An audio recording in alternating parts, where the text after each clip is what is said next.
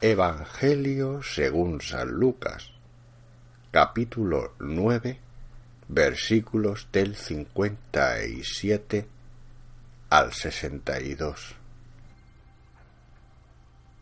Y aconteció que yendo ellos por el camino, uno le dijo a Jesús, Allí donde vayas yo te voy a seguir.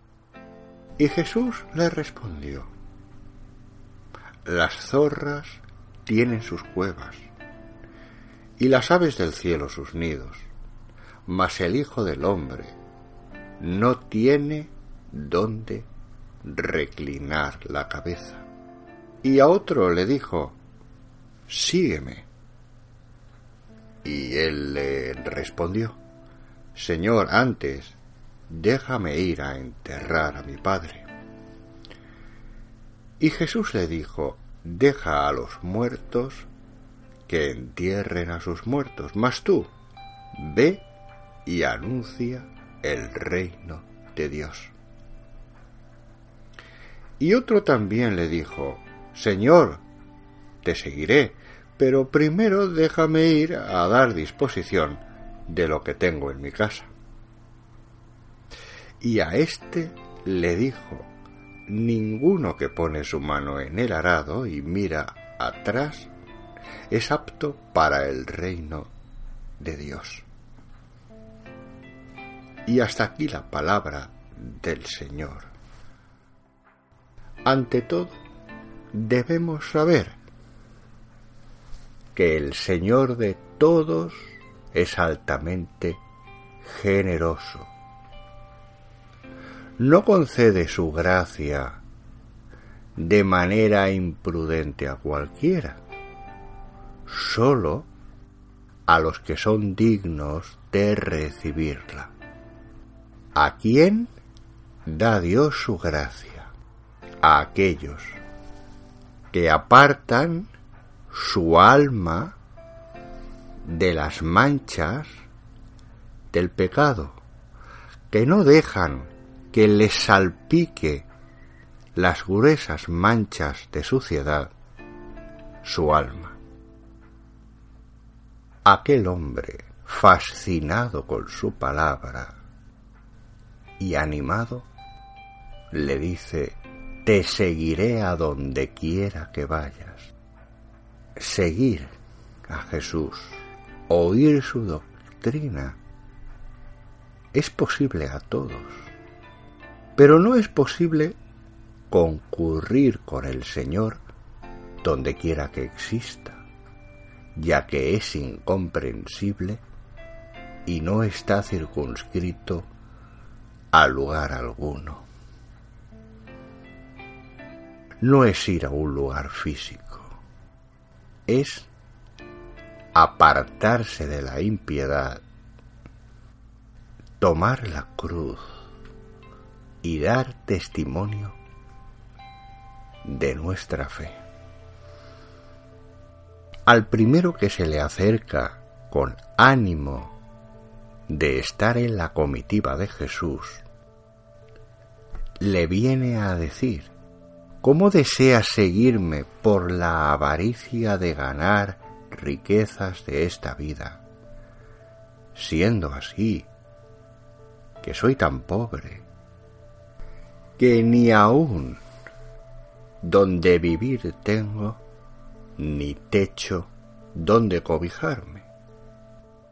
Y el Señor le muestra claramente el modo en que practica la pobreza que había enseñado a lo largo de su ministerio. No tenía mesa no tiene candelero, ni casa en propiedad, ni nada que se le parezca. Y hablando de las zorras y las aves del cielo, hay un sentido espiritual, místico de estas figuras, porque son las astutas y malas potestades de los demonios. Es como decir, cuando las aves y las zorras encuentran habitación en tu alma porque abres tu puerta, ¿cómo podrá Cristo descansar en ti? Tú que dices que me quieres seguir. ¿Qué hay de común entre la luz y las tinieblas? Aves y zorras son habitantes de las tinieblas que nos acosan con su oscuridad.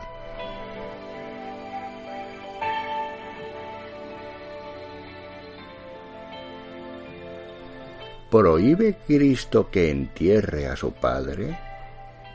No lo prohíbe, sino que se da la preferencia a la vida de la fe sobre las exigencias de la naturaleza. Aquello se deja a los que aún no son cristianos. Y esto, el seguimiento de Cristo, su participación en la gracia, se manda a los discípulos. Mas ¿cómo pueden los muertos enterrar a los muertos si nada pueden? Si no entiendes aquí que hay dos muertes, una de la naturaleza física, pero otra muerte de la culpa. Y diré más, hay una tercera muerte con la que morimos al pecado y vivimos para Dios.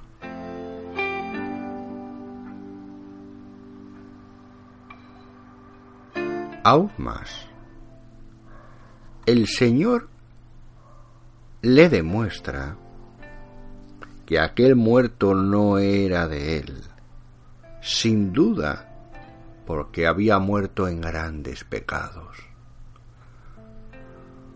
O también, como la boca de los impíos es un sepulcro abierto, es una tumba que apesta. Se manda a olvidar su memoria porque su importancia ha concluido con el fallecimiento.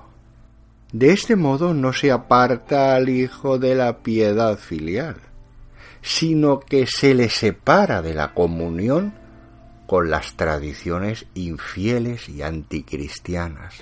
No es que haya prohibición de sepultar, pero nuestra comunión no va a ser con gente muerta y pestilente.